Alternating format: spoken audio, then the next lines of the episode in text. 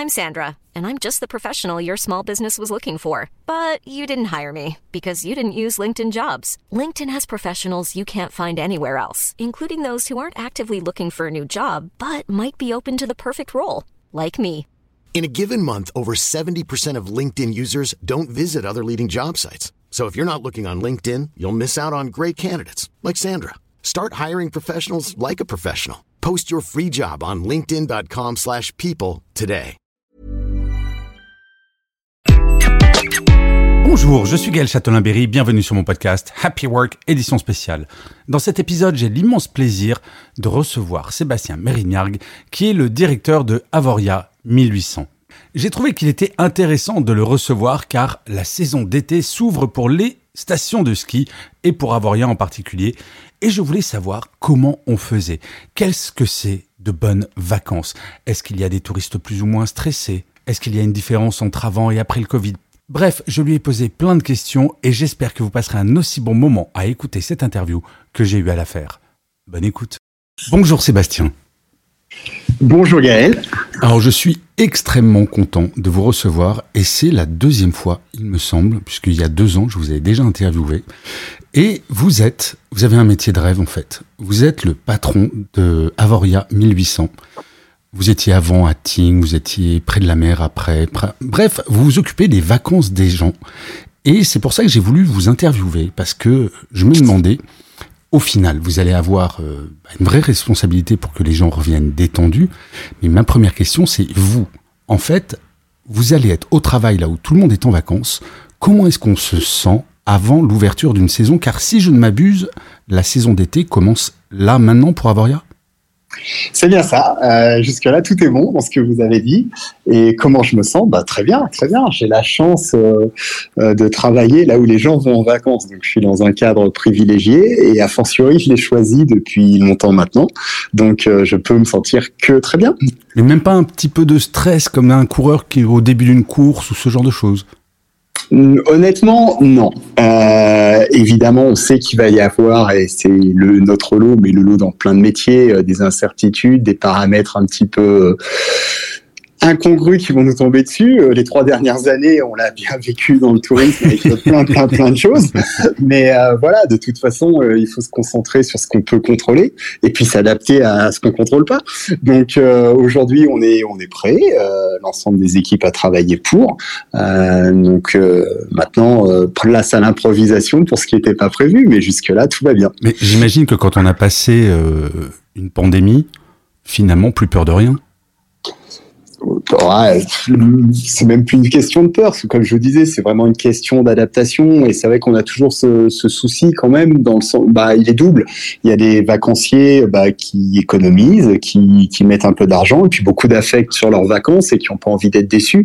Donc on essaye que la promesse perçue, bah, elle corresponde à, l'expérience qu'ils vont vivre. Ça, c'est la première chose et c'est nécessaire. Puis la deuxième, c'est quand même euh, une face moins romantique, mais euh, plus business. A des entreprises, il y a des sociétés, il y a des gens qui qui travaillent. Et donc, euh, bah, il faut faire en sorte que ça continue à tourner. Donc, euh, il y a, je vais pas dire une pression, mais il y a quand même un réel enjeu là-dessus. Donc, euh, clairement, c'est vrai que c'est pas c'est pas juste bah tiens on va ouvrir on va voir si c'est beau et s'il y a du monde euh, et vous savez c'est vachement marrant ce que vous me dites Sébastien parce que je, je parlais avec mon adolescent de fils euh, du fait que j'allais vous interviewer et je disais je vais interviewer le patron d'Avoria et il me regarde il me fait mais il y a un patron à Avoria. Parce qu'en en fait, pour les gens, j'ai l'impression qu'effectivement, ils ne savent pas que c'est une entreprise au sens littéral du terme, où il y a des enjeux économiques, enfin, c'est une machine de guerre, en fait. Ouais, bah, si, on, si on parle purement économie, on, va, on peut estimer le chiffre d'affaires annuel euh, à 250 millions d'euros. Donc ah effectivement, on est sur des enjeux qui commencent à être euh, importants. Euh, il y a beaucoup d'emplois directs. Et puis, alors c'est vrai pour Avoria, mais c'est vrai pour toutes nos vallées de montagne avec des stations. S'il n'y avait pas le tourisme et les stations, clairement, les vallées s'arrêteraient beaucoup plus bas. donc oui, il y a un enjeu de développement du territoire, de vie dans ces espaces qui est sur place. Donc euh, la toute la différence après, c'est qu'effectivement, on parle d'Avoria comme une entité, mais Avoria, c'est 150 entreprises, de la plus grosse des remontées mécaniques euh, qui dépasse euh, les centaines d'employés jusqu'à l'entreprise unipersonnelle euh, qui a monté sa structure de ménage.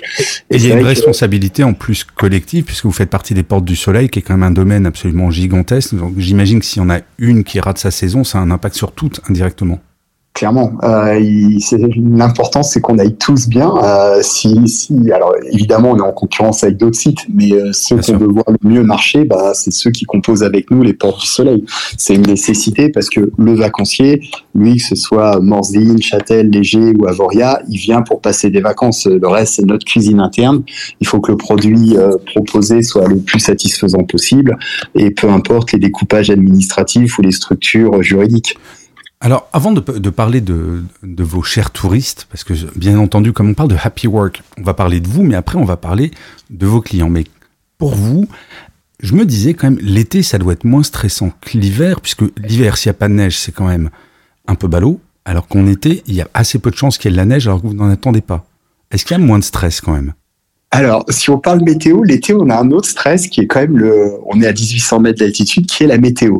Alors, c'est vrai que ces dernières années, avec euh, le réchauffement climatique, euh, les problématiques de mauvais temps sont moindres, mais c'est vrai que ça peut vite gâcher, euh, gâcher une semaine. Si vous avez 3-4 jours de pluie à 1800 mètres, qui fait 10 degrés au mois de juillet ou au mois d'août, ça change radicalement la donne. Pour peu qu'il y ait un peu de brouillard, vous faites plus de la randonnée, du VTT ou du parapente et vous n'avez pas envie d'aller vous baigner à faire du rafting, quoi. Oui, mais moi, je me rappelle, mon cher Sébastien, une fois j'étais allé dans une station que vous connaissez très bien, concurrente à la vôtre, l'été, et pendant que tout le monde crevait de chaud en vallée, qu'est-ce qu'on était bien en altitude?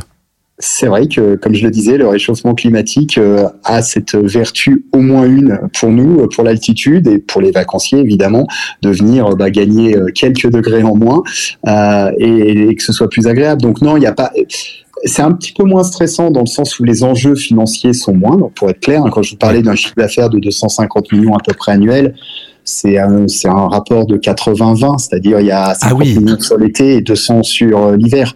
Mais, mais, je précise que l'hiver dure plus de deux fois plus longtemps que l'été. Donc si on parle en fréquentation, pour une semaine, on va dire qu'on a deux clients l'hiver quand on en a un l'été. La fréquentation est double. Ouais, c'est du 50-50 quoi.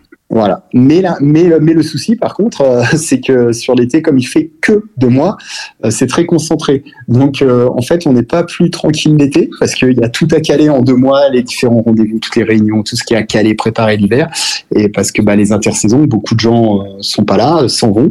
et donc, il faut qu'on travaille quand on est tous là. Donc, le calendrier est resserré la, densité est deux fois moindre en termes de clientèle, mais euh, comme le temps est deux fois moindre aussi, au final, on arrive sensiblement au même niveau d'activité. Et alors, vous, alors je vais poser une question de béotien, pardon Sébastien, mais est-ce que vous sentez une responsabilité quant au bien-être de vos visiteurs qui vont arriver après euh, il y en a certains qui n'auront pas pris de vacances depuis un an, d'autres ça fait cinq mois qu'ils sont pas partis en vacances. Comment vous abordez ça? Bah, clairement, oui. Alors, euh, je ne vais pas dire que ça m'empêche de dormir, hein, c'est pas le sujet, mais euh, par contre, oui, c'est une évidence parce que ben les loisirs et donc les vacances, euh, c'est pas une dépense obligatoire. On n'est pas sur de l'alimentaire ou de la santé, donc c'est un arbitrage fait par euh, les vacanciers. Ils ont le choix de partir en vacances ou pas, d'aller à la montagne ou pas, et d'aller à Avoria ou ailleurs. Donc une fois qu'ils ont fait tout ce choix-là, effectivement, on a une vraie responsabilité, comme je l'ai évoqué tout à l'heure, c'est que la promesse perçue, bah, elle correspond à l'expérience vécue. Euh, et donc on essaye de travailler au mieux le parcours client, et pour ça on n'est pas très intelligent. Hein. On écoute beaucoup, on analyse beaucoup les retours de nos clients, euh, on a un ranking de tout ce qui va pas bien, un mauvais ranking des plaintes numéro 1, 2 ou 3. Alors les volumes sont faibles par rapport au nombre de, nombre de personnes. Pour vous donner un ordre d'idée, cet, hiver, on a enregistré un peu plus d'un million, presque un million deux cent mille nuitées, et on avait 300 plaintes. Mais ben euh, voilà, on a des plaintes qui cumulent 50 enfin il y a une plainte qui a 50 personnes, une autre qui en a 40, ben l'idée c'est de corriger euh, ces points noirs et d'essayer de s'améliorer. Donc oui, on est vraiment sensible il y a les plaintes, et puis on essaye aussi de proposer des nouvelles activités, des nouveaux services, de nouvelles choses pour satisfaire au mieux. Donc on est parfaitement conscient, euh, et, et c'est sans doute encore un peu plus vrai l'hiver parce que le, les vacances au sport d'hiver sont financièrement plus élitistes que Mmh. l'été, largement. Donc euh, les gens investissent une somme conséquente pour passer un bon moment. Et euh, bah oui, le, le, le jeu, il est clairement de, le- de les satisfaire au mieux. Et puis euh, il y, a, il y a ce côté peut-être un petit peu moral de se dire bah ouais, on a un engagement et une responsabilité. Mais euh, si on redevient bassement matérialiste, euh, si on souhaite qu'ils reviennent, il faut qu'ils soient contents. Mais est-ce que je me trompe ou est-ce que quand on arrive dans une station, n'importe quel lieu de vacances, la première impression est probablement la plus importante? Je me rappelle, j'étais venu il y a oh longtemps, c'était avant la pandémie, à Avoria l'hiver, et je me rappelle que ma première impression avait été juste dingue. Parce qu'il n'y a pas de voiture dans la station, parce qu'on est bien accueilli, parce que c'est hyper carré. Est-ce que vous travaillez sur ça? Parce que j'imagine que les gens sont contents d'arriver, mais il y a encore le stress de la vie du travail, et on n'a pas envie de rajouter du stress parce qu'on n'a pas les clés de son appartement, ou on est mal accueilli, ou il n'y a pas les chaussures, etc. etc. Est-ce que vous travaillez spécifiquement là-dessus? La première Oui. impression Oui, évidemment. C'est alors on appelle ça le parcours client et je rajouterais c'est la première et la dernière. C'est le bonjour et le au revoir quoi. Ouais. Euh, C'est le moment où vous arrivez, le moment où vous partez. Et c'est vrai que le moment où on arrive, il est toujours un petit peu compliqué parce qu'en plus on peut rajouter le trajet alors qu'il était en bus, en train, en Et si voiture. en plus on a des enfants en bas âge voilà, il faut peu qu'il y ait eu de la neige sur la route et qu'il ait fallu mettre les chaînes, ce genre de choses Bon là cet été on sera plus tranquille. on sera plus tranquille à ce niveau-là. Mais voilà. Donc oui, bien sûr, on, on est vigilant par rapport à ça. Vous l'avez évoqué, à Vorien, on a la chance d'être une station piétonne depuis origine. Donc effectivement, quand on passe ses vacances ici, ben, c'est un dépaysement total. Par contre, ben, ça, implique une rupture de charge à l'arrivée. C'est-à-dire que vous devez décharger vos affaires, à- arriver dans l'appartement et abandonner votre voiture. Donc évidemment, ça nécessite euh, une vraie, grosse, énorme logistique parce qu'on parle de 15 000 personnes qui se croisent chaque semaine, euh, 15 000 Ah qui arrivent, 15 000 qui partent. Donc ça peut vite euh, devenir un, un barnum incontrôlé et l'objectif, euh, il est que les gens passent pas euh, une demi-heure, trois quarts d'heure à attendre à- et que tout soit bien planifié. Donc oui, c'est très organisé. On est plutôt pas mal, mais on essaye sans cesse de s'améliorer là-dessus et ça fluctue parce que il suffit que les dates de vacances changent, il suffit qu'il y ait des week-ends fériés, il suffit, comme on l'a dit, l'hiver qu'il y ait de la neige ou des bouchons l'été et les gens arrivent plus ou moins tard ou tous ensemble ou au contraire très décalés. Donc là aussi, il y a une part d'adaptation nécessaire et effectivement, la première impression est vraiment, vraiment très importante. Alors, est-ce que vous avez constaté, vu que ça fait euh, longtemps que vous êtes dans ce domaine d'activité, un avant et un après Covid d'un point de vue expérience client Pas vraiment finalement? Non, sincèrement, non, pas vraiment. Euh, Il y a eu au moment du Covid évidemment et juste la saison d'après, euh, oui, des réels changements. La saison d'après, il y avait une sorte d'euphorie de, de rattrapage, j'allais dire. Euh, on voulait absolument profiter. Ça faisait un an et demi qu'on a, enfin presque deux hivers pour certains, qu'on n'avait pas vu la neige, qu'on n'avait pas pu voir, etc., etc. Donc il y a eu un, un emballement euh, et qui a été euh, chez tout le monde, hein, et à Voria comme ailleurs, pendant Bien sûr, ça a été très différent parce qu'il a fallu s'adapter. On a vécu quand même des choses un petit peu particulières. Un, un 15 mars, tout fermé pour le lendemain matin, le 16 mars à 17h. C'était horrible. Et l'année, d'après, là, on a touché le comble. Les stations sont ouvertes, mais on n'ouvre pas les remonter. Ah oui, Donc non, là, mais on- ça- je crois qu'effectivement, dans le genre, je crois que l'expression kafkaïen a été inventée Ouais, pour vous, en fait. c'était assez, ouais, c'était incroyable. Mais bon, voilà, on l'a passé, ça, ça, ça a fonctionné bah, bon an, mal an. Euh, c'est vrai qu'à ce moment-là, il y a eu une réelle adaptation chez nous hein, de nos produits, de, de l'offre qu'on était capable de faire. Dans le cas d'Avoria, pour être clair, hein, l'hiver où les remontées étaient fermées, on a, on a divisé par deux notre fréquentation.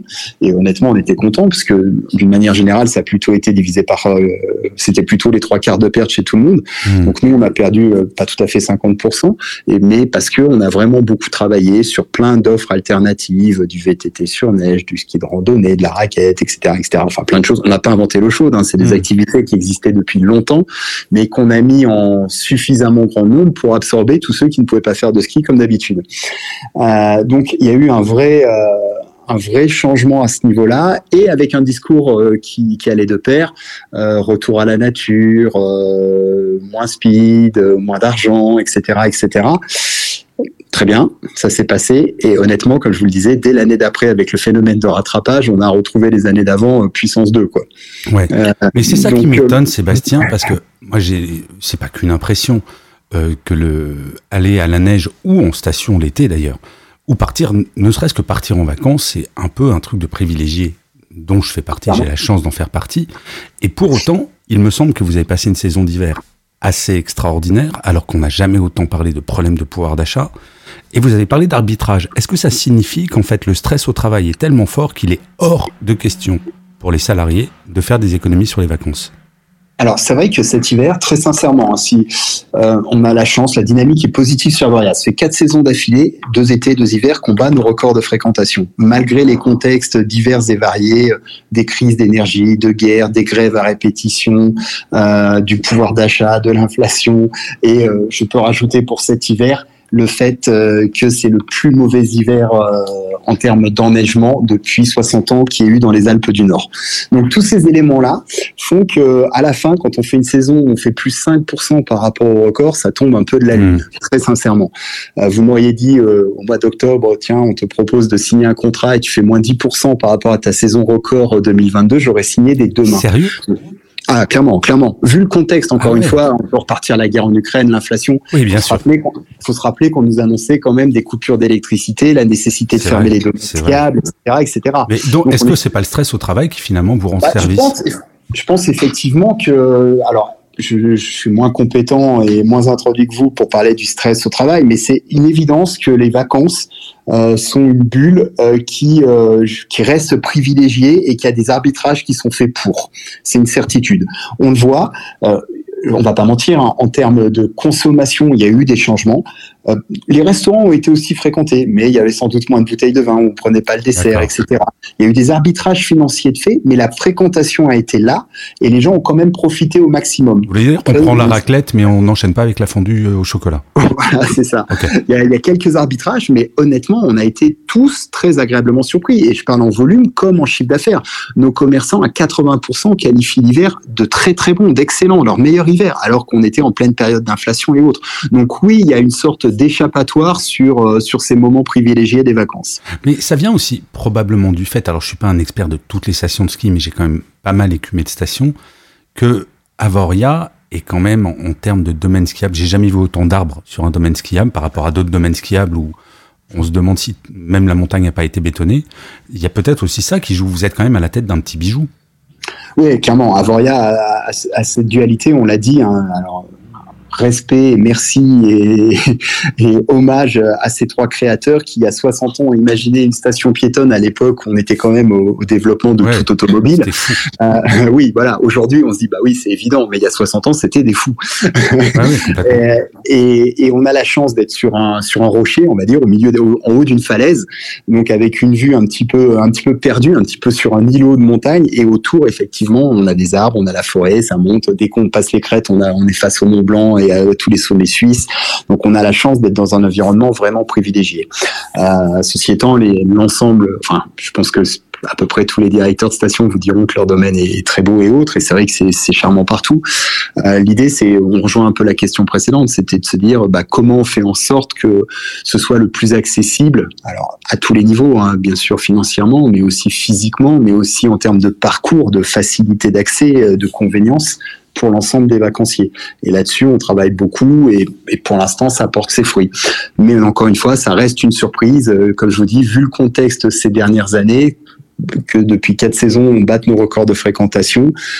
On pense, sans faire les faux modestes, qu'on travaille bien, mais il est évident qu'il y a un contexte global qui fait qu'il y a quand même aussi des arbitrages en faveur des, des loisirs. Oui, ce qu'il faut se dire, c'est qu'est-ce que ça serait s'il n'y avait pas les problèmes de pouvoir d'achat, ni la guerre en Ukraine, etc., etc. Euh, j'ai une, une avant-dernière question, mon cher Sébastien. Euh, quand on s'occupe dans son métier toute l'année des vacances des autres, vos vacances de rêve, c'est quoi? C'est de rester enfermé chez vous ou d'aller voir les autres bosser pour vous? Alors, euh, alors, je suis sans doute un cas, enfin non, je suis un cas un peu particulier. non, non, bah mon métier, il est en gros euh, de faire venir du monde, hein, si je caricature un petit peu et je synthétise beaucoup. Et qu'ils reviennent et qui reviennent, oui, de faire venir, de faire qu'il y, ait du trafic, clairement. Euh, donc, quand je pars en vacances, je pars dans des endroits, euh, et en particulier un où je suis tout seul, où le premier voisin est à 10 km. Alors, je suis pas très original, je vais en montagne beaucoup, et, euh, voilà, et je profite euh, bah, de ce que je fais ici le reste de l'année, mais sauf que je peux le faire à plein temps. Je galope dans la montagne, je pédale, je marche, etc., etc. Et ça me va très bien comme ça. C'est un, une sorte d'équilibre entre bah, ces périodes de, je vais pas dire de saturation, mais de beaucoup de monde et où mon métier m'amène à rencontrer et à parler beaucoup. Euh, et ces moments de, de solitude, euh, je dirais, extrêmes, et qui me vont très très bien. et en plus, comme ça, en faisant ça, vous n'avez pas l'impression d'être au boulot, puisque vous évaluez pas la, la, façon dont les gens vous ont accueilli, etc. Vous êtes tout seul, donc vous êtes vraiment pas au boulot. non, non, c'est vrai, c'est vrai. J'évite, j'évite ce côté. Et ça arrive, hein, mais on est plus dans le boulot où je vais voir d'autres stations, d'autres équipements. Et là, euh, oui, on est dans des logiques de benchmark, de regarder, de prendre des leçons, de voir ce qui se fait de bien et d'essayer de, de l'adapter chez nous. Mais non, non, euh, sur les vacances, je suis, euh, ouais, je suis un petit peu sauvage dans mes montagnes tout seul. Eh ben, on, on, partage ça avec un autre délire, mais la solitude, c'est pas mal parfois pour, pour les vacances. Alors, Sébastien, on arrive à la fin de cette interview et traditionnellement, je pose toujours la même question. Ça doit être mon âge maintenant, j'ai des habitudes de vieux. Je demande toujours à mon invité quel est son mantra ou sa citation préférée et de m'expliquer pourquoi. Eh ben alors, euh, on va se comprendre, Gaël. Puisque, comme vous l'avez dit au départ, c'est la deuxième fois que vous me faites l'honneur de m'interviewer. Et j'ai pas changé, ça reste toujours ce même, euh, cette même citation, euh, qui est une citation catalane, donc je suis catalan, et qui dit « Joia en el corps, il forca en el cos ». C'est joie dans le cœur et force dans le corps. c'est les vœux traditionnels catalans à la nouvelle année, dans, le, dans le Roussillon Nord, dans la Catalogne du Nord, donc la Catalogne française pour résumer. Trouve ça très bien, c'est joie dans le cœur et, euh, et, force dans le corps, donc rester en bonne santé quelque part et puis bah prendre la vie du bon côté. Voir les, euh, il y a toujours bien plus malheureux que nous et puis ça dépend de nos choix, notre bonheur, euh, c'est notre chemin à nous de le créer. Donc j'aime beaucoup cette citation. Euh, mes fils qui ont bien grandi maintenant, cela, à force de m'entendre, eux, cela s'en fait tatouer. Ça doit être une histoire de oh, génération. Incroyable, génial. ouais. Moi, je l'ai, je l'ai pas, j'ai pas de tatouage, mais voilà. Et c'est ça, ouais, c'est une phrase que, qui me parle. Super. Non, non, mais moi aussi, ça fait vraiment écho, parce que c'est vrai que si on est en bonne santé et qu'en plus on connaît une certaine forme euh, d'équilibre dans le cœur, pour euh, ne pas dire de bonheur, parce que le bonheur est une quête, comme tout le monde le sait, mais en tout cas, c'est qu'est-ce qu'on peut souhaiter de mieux? Et pour être en bonne santé, allez, je vais, je vais dire un truc un peu tarte à la crème, autant aller faire du sport en montagne l'été, comme ça, ça me fout une patate pour rentrer en septembre eh ben, vous êtes les bienvenus et nous vous attendons. Sébastien, mille merci pour ce très chouette moment, comme d'habitude. Je vous souhaite ben, un bon début de saison d'été à Avoria euh, et plein de bonnes choses pour vous et bientôt de bonnes vacances, j'espère aussi pour vous. Ouais, ce sera, ce sera à l'automne, mais l'été va bien se passer, ce sera déjà très bien. Génial. Merci Gaël encore une fois pour cet entretien. Au revoir Sébastien. Au revoir Gaël.